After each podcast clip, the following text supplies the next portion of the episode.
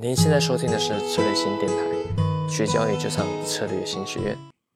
我们很快的来看一下，先把三要件可能带给我们操作上一个很重要的效果，不仅仅只是看对行情、做对策略而已，更重要的是，我透过这个三要件的过滤，我在信心度上是不一样的。然后呢，我的在这个资金的进场上面，我能够做到，我敢下重注就下重注，这样子哦，这个才是呃，我觉得呃难的地方哦。所以有时候难都不是难在技巧，难都是难在人性哦。我们呃不断的跟学生来讨论这个概念。好，再来呢，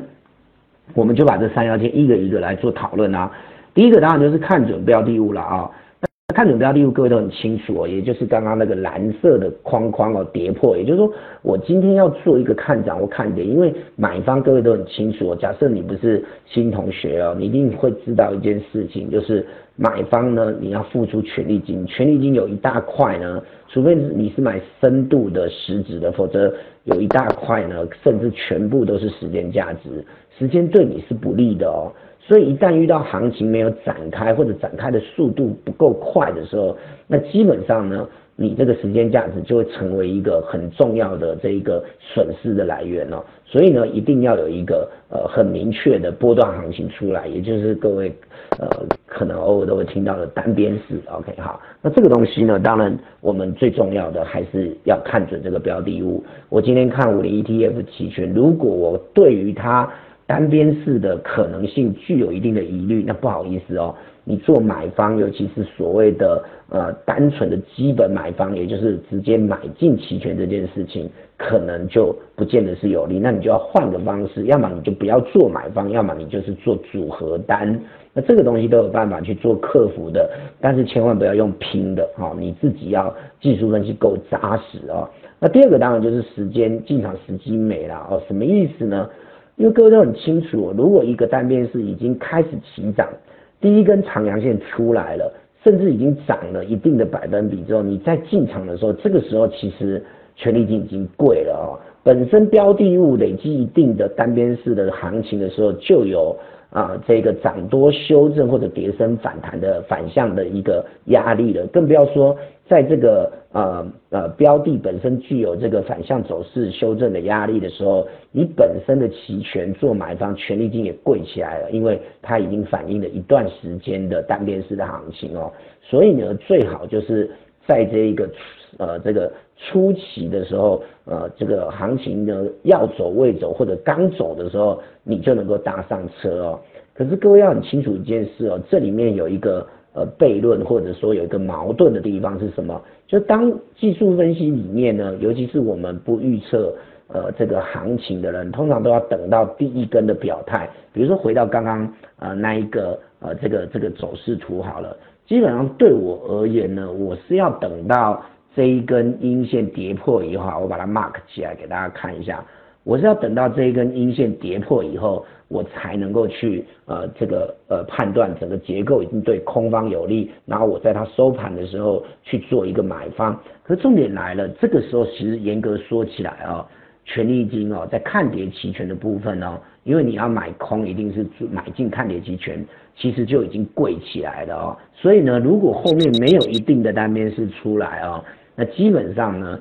呃，这个权利金通常是贵起来，可是没有这一根阴线，或者说在它的前一天，你就要去推论说整个的走势已经出空是难度是相对的高哦。这个时候可能在某些 K 线的转折地方，呃，可以做一个判断，但事实上没有一个呃完全精准的。哦。那这个也就是难的地方，也就是说你要一个确定，通常都比较贵。但如果你不确定，通常就有点赌啊，赌博的赌哦，所以这个东西呢，呃，没有办法的啊。你说的起涨点，这个起涨点有时候呢，啊，这个以做多为例，有时候都要一根红 K 阳线来表态。那通常红 K 跟阳线出来的时候，你是有一个确定的，但是也比较贵一点的。那你说那就不用啊，我等它，我在这边混的时候，我就已经来做一个。呃，这个进场，可是各位要清楚哦，混的时候进场，你不知道它要混多久。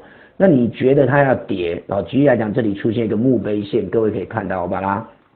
用红色的圈圈圈起来。墓碑线当然本身呃是一个瑕疵，对多方的瑕疵，尤其在呃前面有一小段的涨势之后，左边又有个压力，其实墓碑线就是瑕疵。事实也证明，后来它也跌下来了，没有错。可是各位可以很清楚的看到，它在跌下来之前呢，先做一段时间的盘整。其实这个盘整呢，对你买方的权利金时间价值的递减，就是一种伤害啊。所以呢，你要完全的精准的找到，呃，其实都有个难处。而你发现。即使给你抓到了墓碑线，若是没有直接下跌，呃，基本上呢都呃有一点难度了啊。所以你要买便宜这件事情，又要买准确这件事情，呃，基本上这个东西呢是有一点点互斥的哦。但是我们也只能够在这里面呢，呃，做一个均衡，宁可买贵哦。香港的股神曾经讲过一句话，就说我不在乎买贵，我只在乎买了以后会不会更贵哦。其实就在讲这个追价的技巧，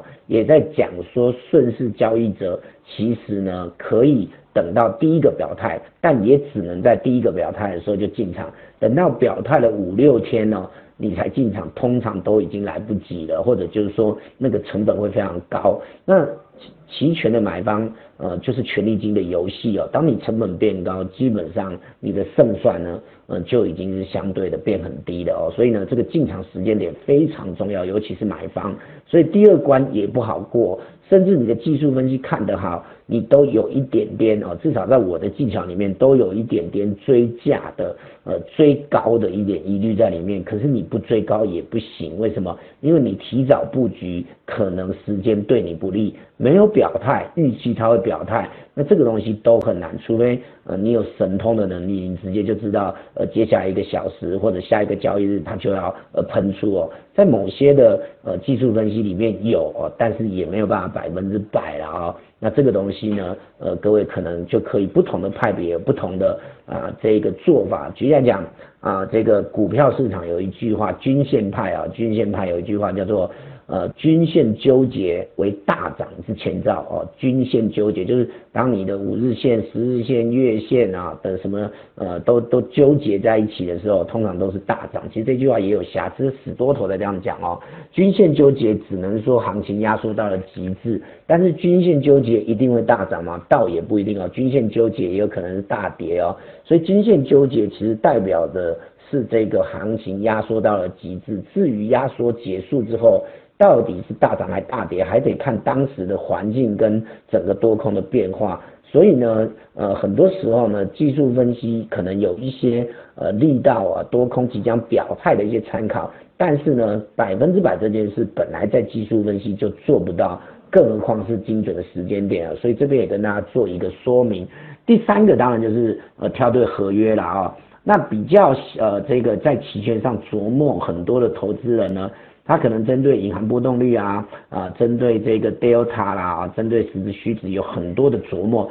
但我个人认为呢，隐含波动率这件事情哦，呃，跟这个所谓的。呃呃，这个这个期货跟现货之间的呃这个贴水跟呃溢价其实是一样的道理。你看到呃基差是正的，你看到基差是负的，你用反向去推，其实都不不见得是对的。我举例说明，比如说我们通常一般的认知是隐含波很高，代表着啊这个越来越高，代表着其实期权的价格是越来越贵的。呃，那这个时候当然就跟啊市盈率也有很大类似的关系哦。你觉得它很贵，所以呢你不建议去买。可是各位要思考一件事，如果市场现在成交到贵的，这是不是也代表着市场现在是认同它有这个贵的价值？那你觉得它贵，那往往大面式出来的时候，还有更高的价格，还有更高的隐含波会出现哦。所以这个隐含波动率到底该不该追高这件事，我觉得见仁见智。我认为即使隐含波很高，但是呢，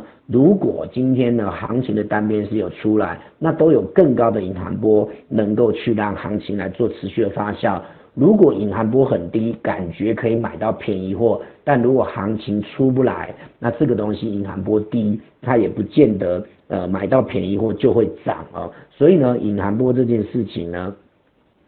其实呢，到底是高还是低这件事情，它也是一个动态的概念哦。那也许你现在觉得买的贵，但只要你认为未来行情标的资产还会继续走。那我个人认为，整个的隐含波这件事情呢，我基本上我没有很在意，基本上我也没有去做所谓的隐含波操作策略。当然，隐含波操作策略我们也有研究过，但因为我是以这个多空啊，带多空，英文叫 take view 啊。啊，带多空为主的呃操作者了啊，所以隐含波这件事情不是我比较在乎，我比较在乎的只有一个啊，就是我要选哪一个行权价。当你的标的资产看准了以后，剩的就是选哪一个契约，选哪一个行权价。比如说我现在看跌，那买进看跌期权，如果是我的策略，就是单边的基本单，那我呢应该要买哪一个行权价？这个东西呢才是我比较在乎的。所以挑对合约这件事。我反而把它简化了，前面两关如果都过了以后，